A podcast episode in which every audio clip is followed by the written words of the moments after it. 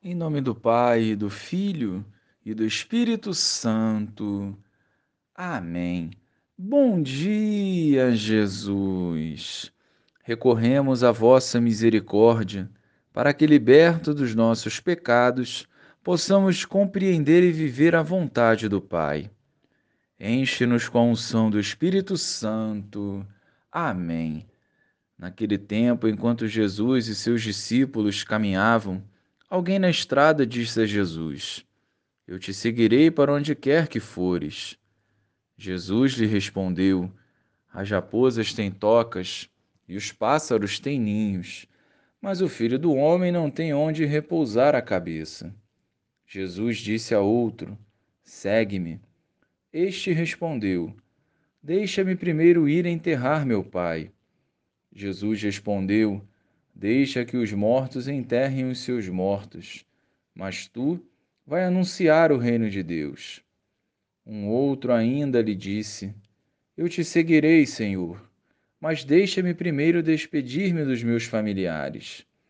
Jesus, porém, respondeu-lhe: Quem põe a mão no arado e olha para trás, não está apto para o reino de Deus. Louvado seja o nosso Senhor Jesus Cristo para sempre seja louvado. Toda evangelização é uma convocação para seguirmos Jesus, e muitas coisas podem nos impedir de corresponder a esse chamado do Mestre. Facilmente damos desculpas para fugir do chamado, ou queremos moldar o serviço conforme as nossas próprias vontades. O verdadeiro seguimento a Jesus requer desprendimento em relação às coisas e também às pessoas, no sentido de colocar o Senhor como prioridade. Se Deus não vier no topo, facilmente sucumbiremos em todas as demais vias da nossa vida. Precisamos abdicar de privilégios, da nossa comodidade e do nosso conforto, para que, vivendo radicalmente o Evangelho, produzamos frutos conforme a vontade de Deus. O nosso sim precisa ser um sim verdadeiro, de entrega e disponibilidade à vontade do Senhor, para não nos perdermos dentro do nosso próprio eu. O que me impede de rezar?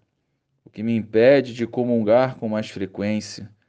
O que me impede de servir? É a reflexão que o Evangelho nos propõe.